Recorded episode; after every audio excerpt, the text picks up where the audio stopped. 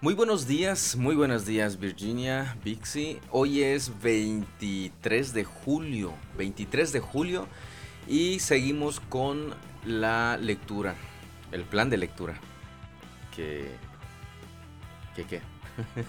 Que leemos. que leemos. Exactamente Virginia. Pues vamos a, a iniciar el día de hoy, viernes, inicio del fin de semana y mañana Sí. termina El fin de semana. Inicia hoy mañana termina. Pero mañana termina el fin de semana. ¿Viste qué repetitivo podría ser eso? Sí, sí. O sea, el fin de semana es hoy y mañana. Pero es que es fin de semana. El, mañana termina el fin de semana. Ajá. Bueno, mañana termina la semana. Pero E inicia el domingo. inicia- El domingo inicia. Ah, pero inicia hoy el fin de semana. Bueno, hoy inicia el fin de semana. Mañana es el último día de la De semana. Y este Domingo. y el domingo pues es primer día de la, de la semana. Hay quienes todavía piensan que es el lunes el día de la semana, pero es primer día de la semana laboral, no semanal. no sé cuál sería la expresión para, para usar eso. Bueno, si estoy equivocado, este, corríjanme para aprender algo más. Bueno, después de este dato que nadie preguntó, este, vamos a iniciar con la lectura bíblica. ¿Por qué te ríes, Virginia? que dices que el dato Ah, que nadie preguntó. Sí, pues sí, no, no, nadie me preguntó. Este, vamos a iniciar con la lectura bíblica. El día de hoy nos corresponde leer lo siguiente. Jueces 6, Hechos 10, Jeremías 19 y Marcos 5. Perfecto. Ahora sí, ¿estás seguro que es Marcos 5? Sí, segurísima, lo chequé tres veces. Ah, bueno, bueno, bueno. Pues ya estamos listos. Usted ya sabe las recomendaciones para la lectura. Y té, coca o cafecito listo. Comenzamos. Comenzamos. Jueces 6. Los israelitas hicieron lo malo a los ojos del Señor. Entonces el Señor los entregó a los madianitas durante siete años. Los madianitas eran tan crueles que los israelitas hicieron escondites en los montes, en las cuevas y en lugares fortificados. Cada vez que los israelitas sembraban sus cultivos, venían saqueadores de Madián, de Amalek y del pueblo del oriente, y atacaban a Israel. Acampaban en territorio israelita y destruían las cosechas hasta la región de Gaza. Se llevaban todas las ovejas, las cabras, el ganado y los burros, y dejaban a los israelitas sin qué comer. Estas multitudes enemigas que venían con sus animales y sus carpas eran como una plaga de langostas. Llegaban en numerosas manadas de camellos imposibles de contar, y no se iban hasta que la tierra quedaba desolada. Así que Israel se moría de hambre en manos de los madianitas. Entonces los israelitas clamaron al Señor por ayuda. Cuando clamaron al Señor a causa de Madián, el Señor les envió un profeta, quien dijo al pueblo de Israel, Esto dice el Señor Dios de Israel, Yo te saqué de la esclavitud en Egipto, te rescaté de los egipcios y de todos los que te oprimían. Expulsé a tus enemigos y te di sus tierras. Te dije, yo soy el Señor tu Dios. No debes rendir culto a los dioses de los amorreos en cuya tierra ahora vives. Pero no me hiciste caso. Después el ángel del Señor vino y se sentó debajo del gran árbol de Ofra que pertenecía a Joás del clan de Abieser.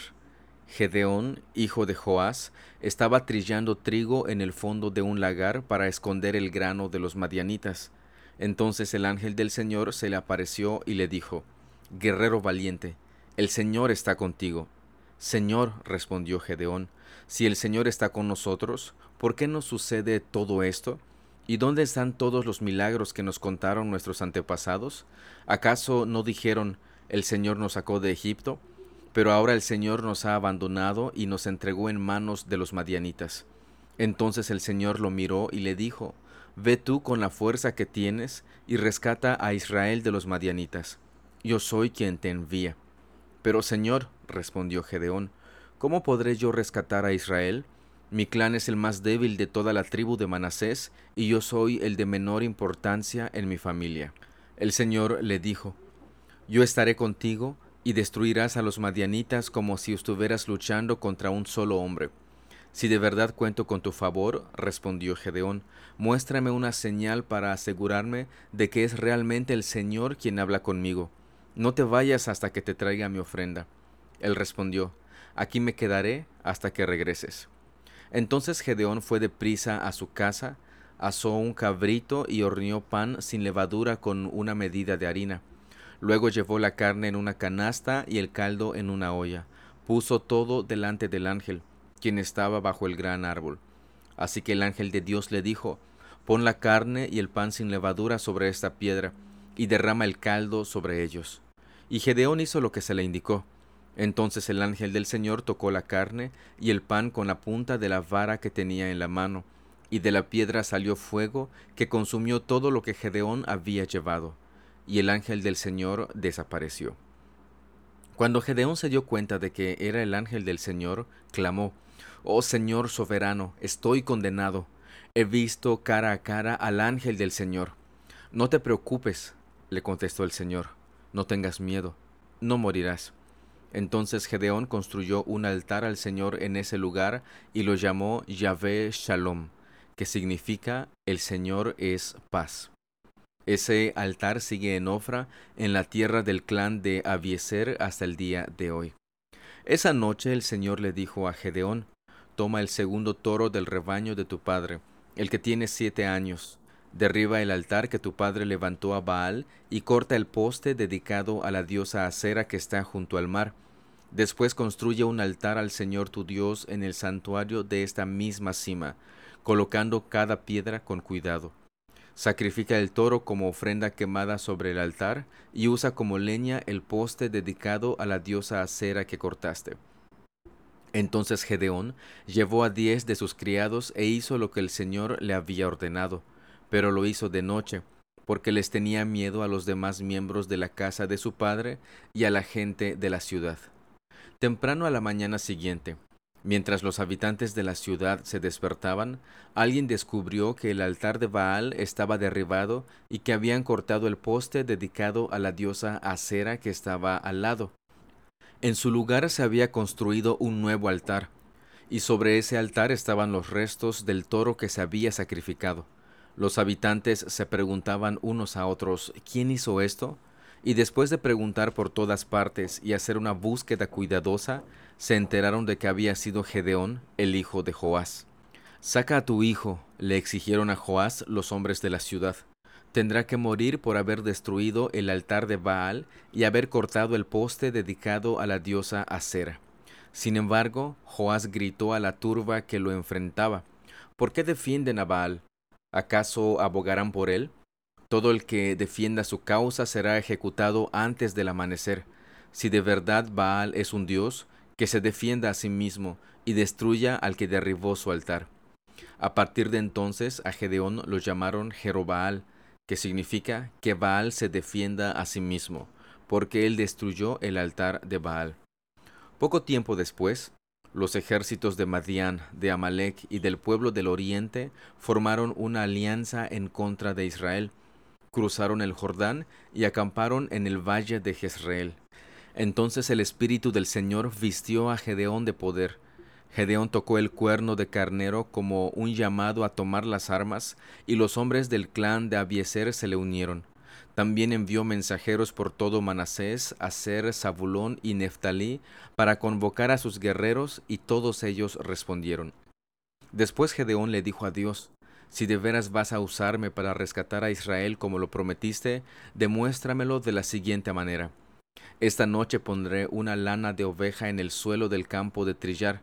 Si por la mañana la lana está mojada con el rocío, pero el suelo está seco, entonces sabré que me ayudarás a rescatar a Israel como lo prometiste. Y eso fue exactamente lo que sucedió.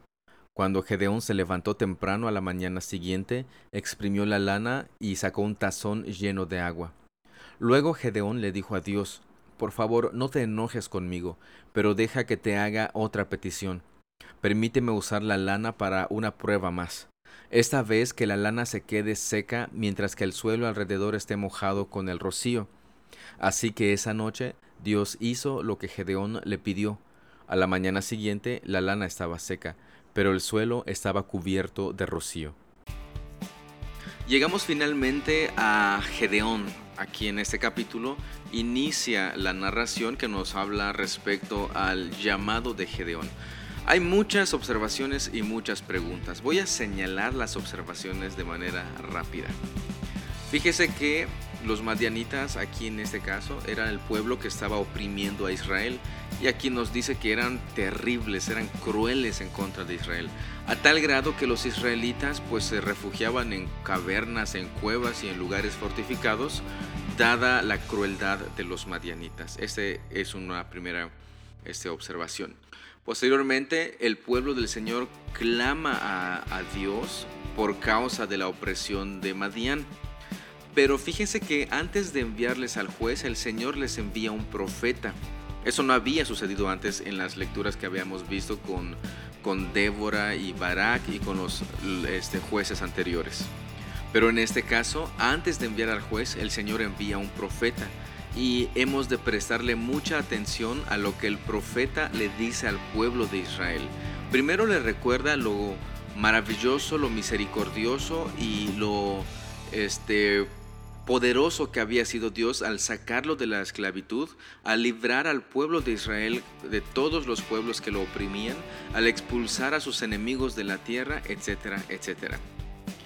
Pero además les había dicho que no debían de rendir culto a dioses este, de los amorreos que, que están en la tierra donde ahorita ellos están viviendo. Y ahí está la advertencia, lo que el profeta le dijo, les recordó prácticamente al pueblo de Israel eh, lo misericordioso que era Dios. Le, estaba recordando quién era Dios y lo que había dicho a favor, hecho a favor de ellos y cómo Israel respondió, siendo totalmente idólatras. Posteriormente se le aparece el ángel a, Gedeón y es bien interesante que le llame guerrero valiente. Él estaba escondido en un lagar, ahí donde aplastan las uvas para sacar el jugo de uva y estaba escondido para que no lo vieran. Qué valiente, ¿verdad? Pero vamos a ver más adelante. Este, en los siguientes capítulos veríamos esta, la razón de, de esto. Pero cuando Gedeón empieza a platicar o hablar con el ángel del Señor, en respuesta a la afirmación del ángel, el Señor está contigo, Gedeón le recrimina prácticamente, si el Señor está con nosotros, ¿por qué no sucede esto? ¿Dónde están los milagros que nos contaron nuestros antepasados? ¿Acaso no dijeron que el Señor nos sacó de Egipto? Veamos algo bien importante. Gedeón sabía todo lo que el Señor había hecho. El problema no era que no lo supiera. El problema es que con todo y lo que Dios había hecho por ellos y a favor de ellos, el pueblo decidió desobedecer a Dios yéndose tras ídolos. He ahí el problema, pero eso no lo mencionaba Gedeón. Eso no lo mencionaban sus papás quizá cuando les recordaban lo que Dios había hecho. He ahí un detalle. Solamente le decía las cosas buenas. Y es que si tú ofrendas, el Señor te va a bendecir y vas a recibir mucha bendición y serás cabeza y no cola y martillo que quiebra la, este, la piedra en dos, el taladro que hace el hueco sin problemas, la lancha que tiene un motor poderoso que puedes llegar y empiezas, empiezas a cosas buenas, buenas, buenas, buenas y se olvidan de decirle que deben, deben de seguir al Señor, obedecer al Señor, someterse al Señor, entregarse al Señor ahí hay una gran diferencia. Así me imagino esta situación ahí con, este, con Gedeón. Posteriormente vemos lo, de los, lo del altar derribado, el altar, este, el altar al Señor construido y finalizo esta, este comentario con lo que dice a partir del verso 33, cuando Gedeón pide una señal, bueno, dos señales para ser específico, y con este famoso pellón que sea este, que primero amanezca mojado y después que amanezca seco. Y, hay quienes toman esto como, como un permiso, una autorización para pedir señales a Dios. Señor, si, yo, si tú quieres que yo me case con esa muchacha, que esa muchacha vaya con el vestido rojo este domingo. Y la muchacha no tiene otro vestido más para los domingos, ¿no? Pero fíjense, Señor, si, si tú haces esto, entonces yo... Y dicen, es que la Biblia lo dice. No lo dice la Biblia. La Biblia nos está narrando algo que Gedeón hizo y que cierta, ciertamente también otros pudieran decir que es que es pecaminoso porque no confió en el Señor y no sé qué. Pero si hubiera sido algo este, pecaminoso, el Señor no lo hubiera respondido a Gedeón de la manera como lo hizo, porque si se dan cuenta, el Señor hizo lo que Gedeón pidió. Bueno, entonces, ¿qué es lo que nos está enseñando aquí? Aquí tendremos que preguntarnos, ¿por qué razón Gedeón le pidió al Señor que le mostrara, que le diera esta señal? Y esa es una pregunta muy válida y que podemos hacernos. Probablemente este, veamos el versículo 36 y digamos, bueno, es que él estaba viendo, estaba comprobando si el Señor realmente quería usarlo para rescatar a Israel. Este, sí, aquí nos lo dice de esta manera, pero necesitamos creo que entender perfectamente todo el contexto del capítulo. Y yo me inclino a pensar que no es porque Gedeón esté dudando de Dios, sino que quería confirmar que era realmente este Dios del cielo y de la tierra, porque fíjense la muestra que le pidió, fíjense de esta señal que le pidió Gedeón a, Dios. Bueno, hay muchísimo más que platicar, muchas observaciones y otras preguntas que, que hacer. Hechos 10 en Cesarea vivía un oficial del ejército romano llamado Cornelio, quien era un capitán del regimiento italiano. Era un hombre devoto, temeroso de Dios igual que todos los de su casa, daba generosamente a los pobres y oraba a Dios con frecuencia. Una tarde, como a las tres, tuvo una visión en la cual vio que un ángel de Dios se le acercaba. Cornelio, dijo el ángel. Cornelio lo miró fijamente, aterrorizado. ¿Qué quieres, Señor? le preguntó al ángel. Y el ángel contestó, Dios ha recibido tus oraciones y tus donativos a los pobres como una ofrenda. Ahora pues, envía a algunos hombres a Jope y manda llamar a un hombre llamado Simón Pedro. Él está hospedado con Simón, un curtidor que vive cerca de la orilla del mar. En cuanto el ángel se fue, Cornelio llamó a dos de los sirvientes de su casa y a un soldado devoto, que era uno de sus asistentes personales. Les contó lo que había ocurrido y los envió a Jope. Al día siguiente, mientras los mensajeros de Cornelio se acercaban a la ciudad, Pedro subió a la azotea a orar. Era alrededor del mediodía y tuvo hambre. Pero mientras preparaban la comida, cayó en un estado de éxtasis Vio los cielos abiertos y algo parecido a una sábana grande que bajaba por sus cuatro puntas. En la sábana había toda clase de animales, reptiles y aves. Luego una voz le dijo, Levántate, Pedro, mátalos y come de ellos. No, Señor, dijo Pedro, jamás he comido algo que nuestras leyes judías declaren impuro e inmundo. Pero la voz habló de nuevo, No llames a algo impuro si Dios lo ha hecho limpio. La misma visión se repitió tres veces y repentinamente la sábana fue subida al cielo. Pedro quedó muy desconcertado. ¿Qué podría significar la visión? Justo en ese momento, los hombres enviados por Cornelio encontraron la casa de Simón. De pie frente a la puerta, preguntaron si se hospedaba allí un hombre llamado Simón Pedro. Entretanto, mientras Pedro trataba de descifrar la visión, el Espíritu Santo le dijo, Tres hombres han venido a buscarte. Levántate, baja y vete con ellos sin titubear. No te preocupes porque yo los he enviado. Entonces Pedro bajó y dijo, Yo soy el hombre que ustedes buscan. ¿Por qué han venido? Ellos dijeron, Nos envió Cornelio, un oficial romano. Es un hombre devoto y temeroso de Dios, muy respetado por todos los judíos un ángel santo le dio instrucciones para que vayas a su casa a fin de que él pueda escuchar tu mensaje. Entonces Pedro invitó a los hombres a quedarse para pasar la noche. Al siguiente día fue con ellos, acompañado por algunos hermanos de Jope. Llegaron a Cesarea al día siguiente. Cornelio los estaba esperando y había reunido a sus parientes y amigos cercanos. Cuando Pedro entró en la casa, Cornelio cayó a sus pies y lo adoró. Pero Pedro lo levantó y le dijo, Ponte de pie, yo soy un ser humano como tú. Entonces conversaron y entraron en donde muchos otros estaban reunidos. Pedro les dijo, ¿Ustedes saben que va en contra de nuestras leyes? ¿Que un hombre judío se relacione con gentiles o que entre en su casa, pero Dios me ha mostrado que ya no debo pensar que alguien es impuro o inmundo. Por eso, sin oponerme, vine aquí tan pronto como me llamaron. Ahora, díganme, ¿por qué enviaron por mí? Cornelio contestó, Hace cuatro días yo estaba orando en mi casa como a esta misma hora, las tres de la tarde.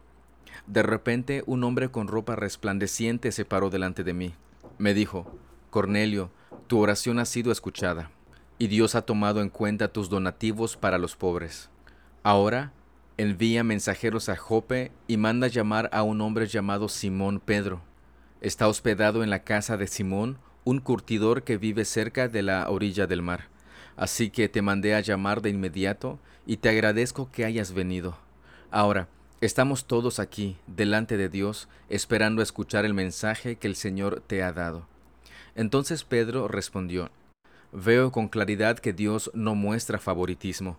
En cada nación Él acepta a los que le temen y hacen lo correcto.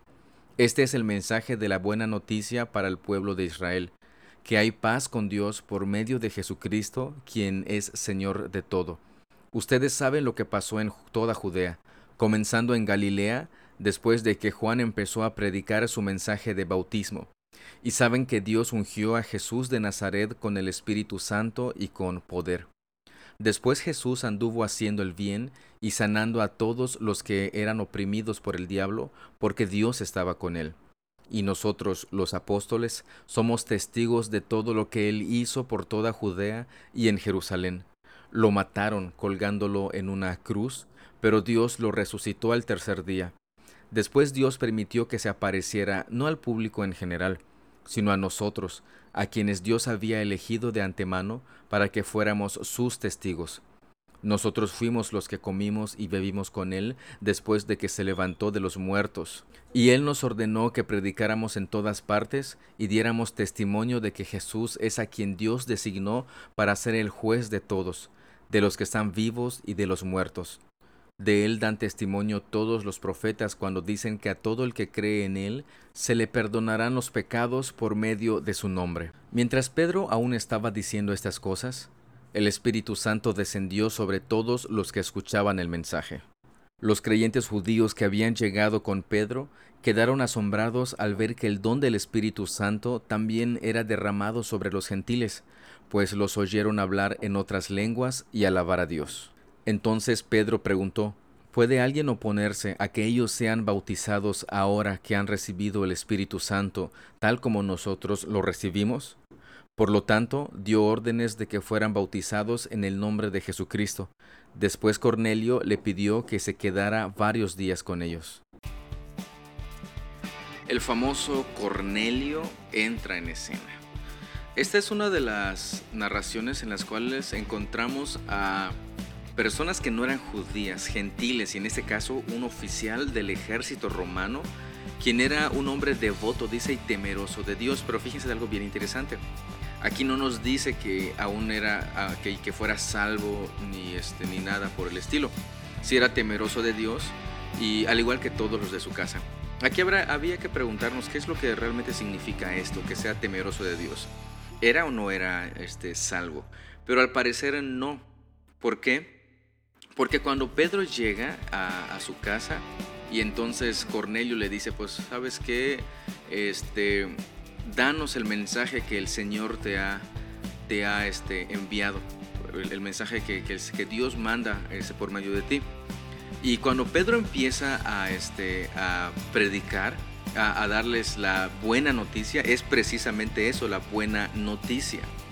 Pedro primeramente se maravilla de que Dios no tenga favoritismos. ¿Por qué lo dice? Pues porque ahora estaba él siendo testigo de que el mensaje del Evangelio iba a ser predicado y por Pedro mismo a gentiles, a este oficial romano.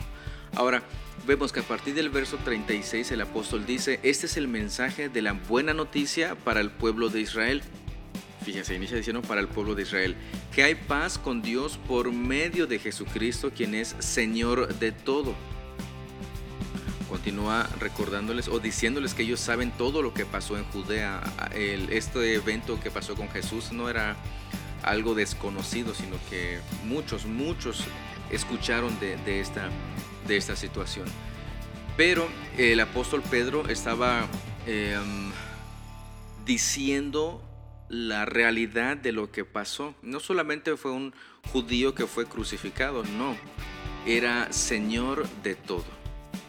Había sido este, ungido por Dios mismo en Nazaret con el Espíritu Santo y con poder. Todo lo que hizo Pedro, aquí nos dice este, todo lo, el bien que estuvo haciendo, sanando a personas, eh, su muerte, su resurrección.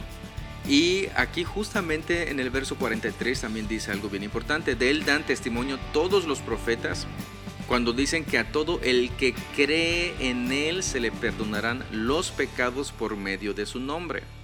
Aquí vemos que el mensaje del Evangelio incluye el perdón de pecados. Y para el perdón de pecados, pues es importante que haya arrepentimiento. Hay, hay este, denominaciones que han eliminado la palabra pecado con el afán de decir es que nosotros queremos ser relevantes y no queremos utilizar la jerga o el cliché cristiano y pues para que las demás personas se vayan identificando y están diluyendo creo. Eh, eh, creo que su intención es buena, pero están como entre un tonito así medio gris en el cual en algún momento pues con tal de ser relevantes y la gente se acerque a ellos pueden cambiar muchísimas cosas. ¿No creen que el poder, de, que el Evangelio, que es poder de Dios, puede cambiar a esas personas? Incluso utilizando nosotros este lenguaje que utilicemos, arrepiéntese de tus pecados. Hermano, hay quienes dicen, no, ya, ya no nos llamamos hermanos porque este, la demás gente a veces no se siente identificada y que para que podamos ser más relevantes, usted perdóneme la expresión, pero a mi modo personal de ver son puras tonterías. Vemos aquí al apóstol Pedro hablando precisamente del Evangelio y diciéndoles que los profetas dieron testimonio de Jesús y también dijeron que todo el que cree en Él se le perdonará los pecados por medio de su nombre. Bastante interesante esta predicación del Evangelio a Cornelio y a todos los que estaban con él en su casa. Jeremías 19 Esto me dijo el Señor, ve y compra una vasija de barro, después pide a algunos de los líderes de tu pueblo y a los sacerdotes que te sigan, Vete por la puerta de las ollas rotas al basurero en el valle de Bet Hinnom y dales este mensaje. Diles, reyes de Judá y ciudadanos de Jerusalén, escuchen este mensaje del Señor. Esto dice el Señor de los ejércitos celestiales, Dios de Israel. Traeré un terrible desastre a este lugar y a los que se enteren les zumbarán los oídos pues Israel me ha abandonado y convirtió este valle en un lugar de maldad. La gente quema incienso a dioses ajenos, ídolos nunca antes conocidos por esta generación, ni por sus antepasados, ni por los reyes de Judá, y han llenado este lugar de sangre de niños inocentes. Han construido altares paganos a Baal, y allí queman a sus hijos en sacrificio a Baal. Jamás ordené un acto tan horrendo. Ni siquiera me pasó por la mente ordenar semejante cosa. Así que, atención, se acerca la hora, dice el Señor, cuando ese basurero ya no será llamado más Tofet ni Valle de Ben Nom, sino Valle de la Matanza. Trastornaré los planes cuidadosos de Judá y Jerusalén, dejaré que los ejércitos invasores masacren a la gente y dejaré los cadáveres como comida para los buitres y los animales salvajes reduciré a ruinas a Jerusalén, y así la haré un monumento a su necedad. Todos los que pasen por allí quedarán horrorizados y darán un grito ahogado a causa de la destrucción que verán. Me ocuparé de que sus enemigos sitien la ciudad hasta que no haya más comida. Entonces los que queden atrapados adentro se comerán a sus hijos, a sus hijas y a sus amigos. Caerán en una profunda desesperación. Jeremías, Rompe en pedazos a la vista de estos hombres la vasija que trajiste. Luego diles, esto dice el Señor de los ejércitos celestiales. Así como esta vasija está hecha pedazos, así haré pedazos a la gente de Judá y de Jerusalén, de tal manera que no habrá esperanza de reparación. enterrarán a sus muertos aquí en Tofet, el basurero, hasta que ya no haya más lugar. Esto le haré a este lugar y a su gente, dice el Señor. Haré que esta ciudad sea profanada como Tofet. Efectivamente, todas las casas de Jerusalén, incluso el palacio de los reyes de Judá, quedarán como Tofet, es decir, todas las casas donde quemaron incienso en las azoteas en honor a los astros como si fueran dioses o donde derramaron ofrendas líquidas a sus ídolos. Después de transmitir el mensaje, Jeremías regresó de Tofet, el basurero, y se detuvo frente al templo del Señor. Allí le dijo a la gente, Esto dice el Señor de los ejércitos celestiales, Dios de Israel, traeré desastre sobre esta ciudad y las aldeas vecinas como lo prometí, porque tercamente se negaron a escucharme. Y nuevamente vemos a Jeremías advirtiéndole una y otra vez a Judá, a Jerusalén, a sus líderes religiosos, a, sus líderes eh, sobre el juicio de Dios en contra de ellos y todo lo terrible que iba a suceder este, a, esta nación por causa de sus pecados. Pero, pero, vemos cómo Dios en su misericordia una y otra vez, y más aún su paciencia. Una y otra vez le advierte al pueblo, una y otra vez envía a Jeremías, una y otra vez a, hablar de estas situaciones, este juicio que en, contra vendría en contra de ellos, pero nada más, nada menos que no escuchaban. Justamente en el último versículo dice, traeré desastre sobre esta ciudad y las aldeas vecinas como lo prometí, porque tercamente se negaron a escucharme no prestaron atención. Esto era como la necedad en su máxima expresión. Híjole, no estamos muchas veces lejos de eso. Así que mejor apreciemos y alabemos a nuestro Dios por su misericordia y por su paciencia. Marcos 5 Entonces llegaron al otro lado del lago, a la región de los Gerasenos. Cuando Jesús bajó de la barca, un hombre poseído por un espíritu maligno salió de entre las tumbas a su encuentro. Este hombre vivía en las cuevas de entierro y ya nadie podía sujetarlo, ni siquiera con cadenas. Siempre que lo ataban con cadenas y grilletes, lo cual le hacían a menudo, él rompía las cadenas de sus muñecas y destrozaba los grilletes. No había nadie con suficiente fuerza para someterlo. Día y noche vagaba entre las cuevas donde enterraban a los muertos y por las colinas, aullando y cortándose con piedras afiladas. Cuando Jesús todavía estaba a cierta distancia, el hombre lo vio, corrió a su encuentro y se inclinó delante de él. Dando un alarido, gritó, ¿Por qué te entrometes conmigo, Jesús, Hijo del Dios Altísimo? En el nombre de Dios te suplico que no me tortures. Pues Jesús ya le había dicho al Espíritu, Sal de este hombre, espíritu maligno. Entonces Jesús le preguntó, ¿Cómo te llamas? Y él contestó, Me llamo Legión, porque somos muchos los que estamos dentro de este hombre. Entonces los espíritus malignos le suplicaron una y otra vez que no los enviara a un lugar lejano. Sucedió que había una gran manada de cerdos alimentándose en una ladera cercana. Envíanos a esos cerdos, suplicaron los espíritus déjanos entrar en ellos. Entonces Jesús les dio permiso. Los espíritus malignos salieron del hombre y entraron en los cerdos, y toda la manada de unos dos mil cerdos se lanzó al lago por el precipicio y se ahogó en el agua. Los hombres que cuidaban los cerdos huyeron a la ciudad cercana y sus alrededores, difundiendo la noticia mientras corrían. La gente salió corriendo para ver lo que había pasado, Pronto una multitud se juntó alrededor de Jesús, y todos vieron al hombre que había estado poseído por la legión de demonios. Se encontraba sentado allí, completamente vestido y en su sano juicio, y todos tuvieron miedo. Entonces, los que habían visto lo sucedido, les contaron a los otros lo que había ocurrido con el hombre poseído por los demonios y con los cerdos. Y la multitud comenzó a rogarle a Jesús que se fuera y los dejara en paz. Mientras Jesús entraba en la barca, el hombre que había estado poseído por los demonios le suplicaba que le permitiera acompañarlo. Pero Jesús le dijo, No, Ve a tu casa y a tu familia y diles todo lo que el Señor ha hecho por ti y lo misericordioso que ha sido contigo. Así que el hombre salió a visitar las diez ciudades de esa región y comenzó a proclamar las grandes cosas que Jesús había hecho por él, y todos quedaban asombrados de lo que les decía. Jesús entró de nuevo a la barca y regresó al otro lado del lago, donde una gran multitud se juntó alrededor de él en la orilla. Entonces llegó uno de los líderes de la sinagoga local, llamado Jairo. Cuando vio a Jesús cayó a sus pies y le rogó con fervor, Mi hijita se está muriendo, dijo. Por favor, ven y pon tus manos sobre ella para que se sane y viva.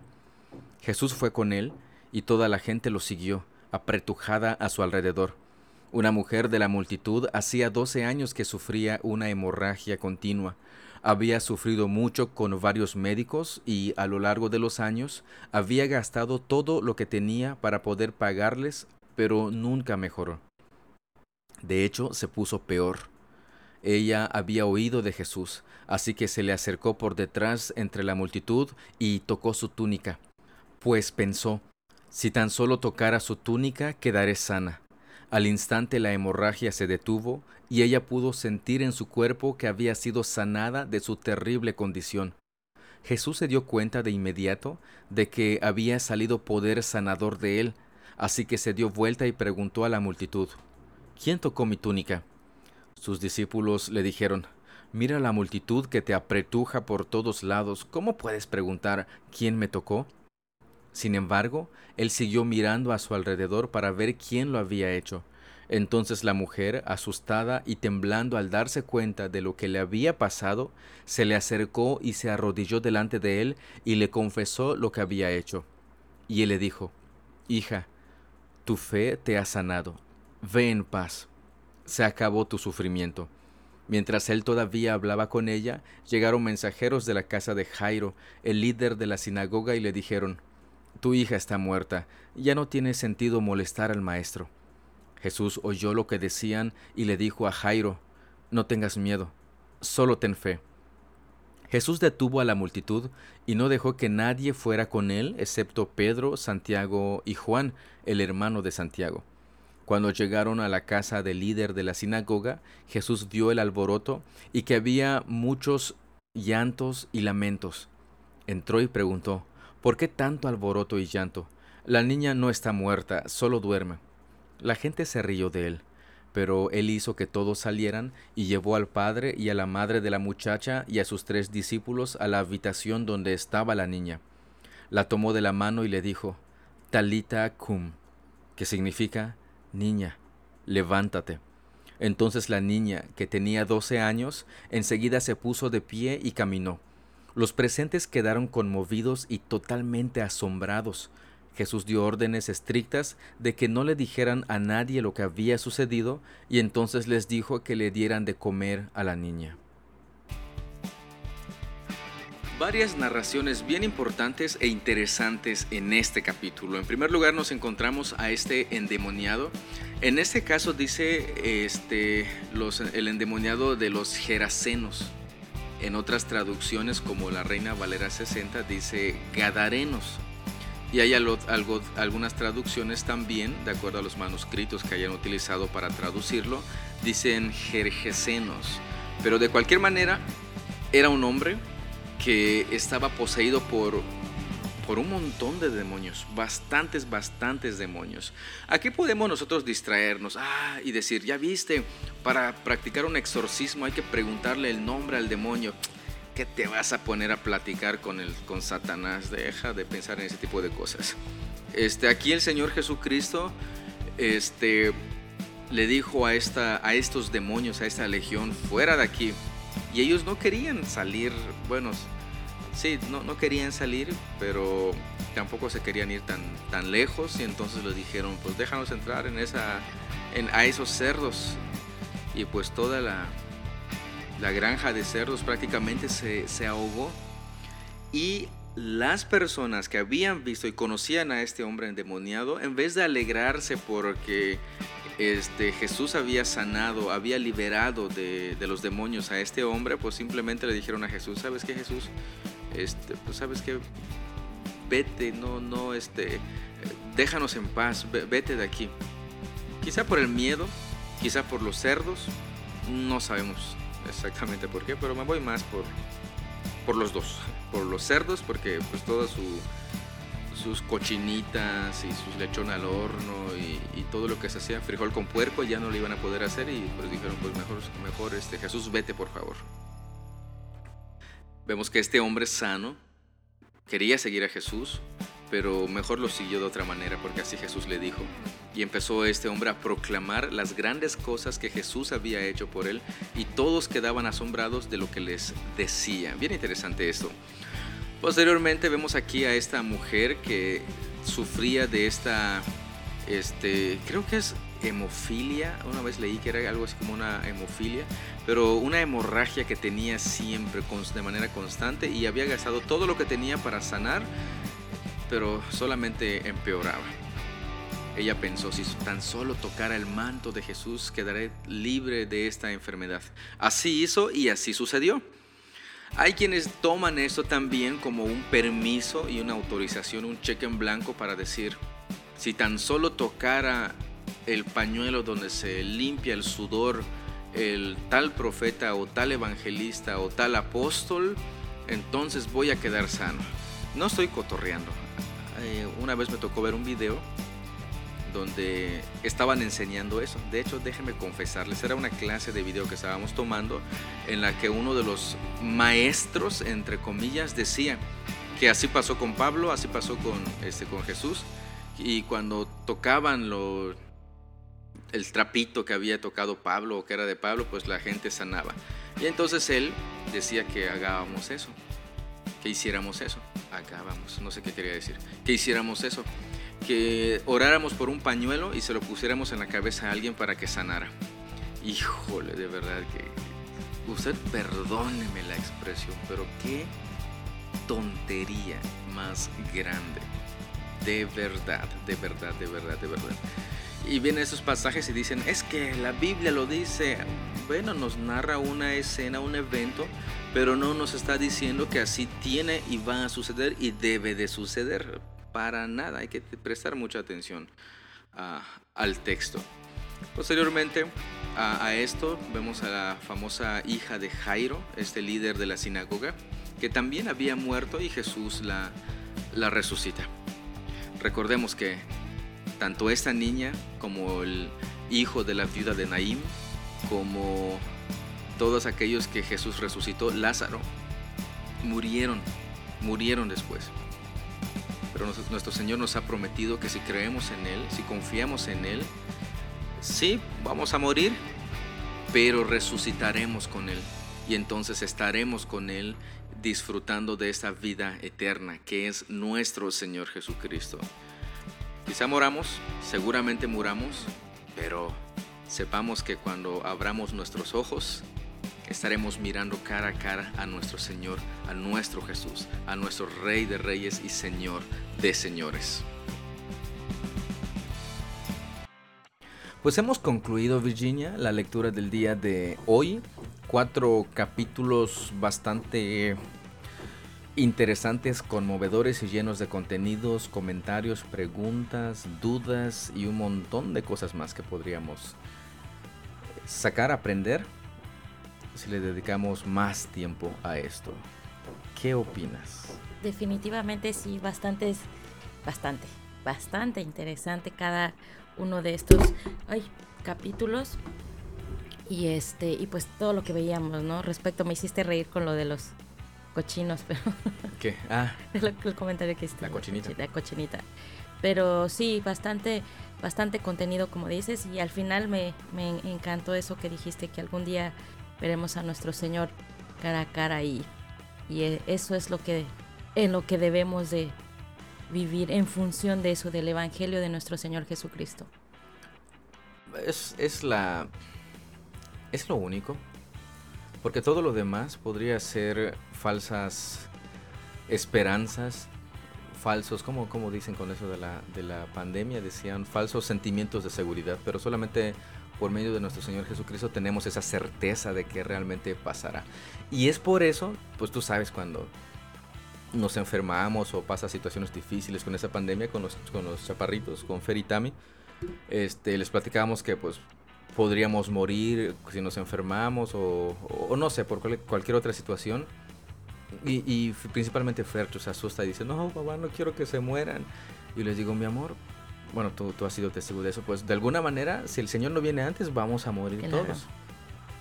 Ahora, quiero que sepan algo que si muero yo hoy, muero yo mañana, o tu mamá hoy o mañana, o cualquiera de nosotros, si nuestra esperanza está en Jesús y hemos creído en Él y Él nos ha salvado, mira, pues me vas a dejar de ver por cierto tiempo, años quizá, pero también cuando tú mueras o cuando Él regrese por segunda vez nos volveremos a ver y estaremos juntos para alabar, viendo a nuestro Señor y adorando a nuestro Señor y ves cómo pone su cara así, de, se queda como que viendo, tratando de entender lo que, les estoy, lo que le estoy diciendo.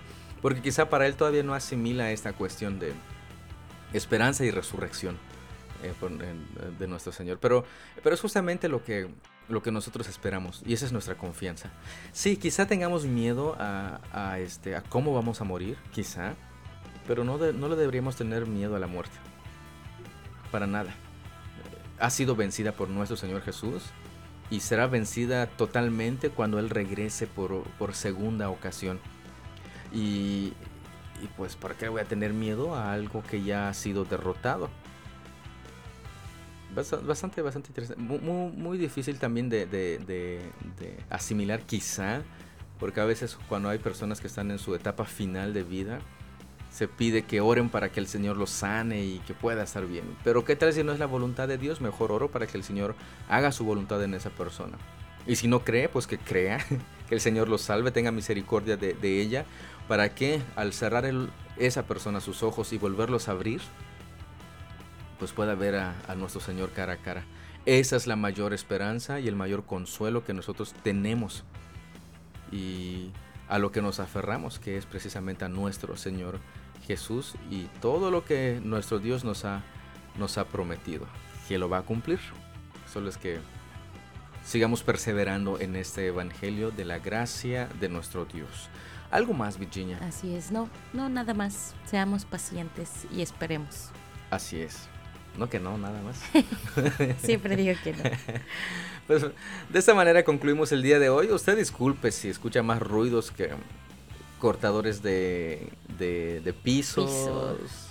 Estaban clavando algunas cosas por aquí, por las escaleras, pero al parecer la próxima semana ya vamos a estar un poco más silenciosos. Hasta van a extrañar los ruidos. exactamente. bueno, yo no, la verdad no. Pero pues disculpe por, por eso. No podemos controlar todo este asunto. Y más en nuestro estudio. Estudio. Estudio.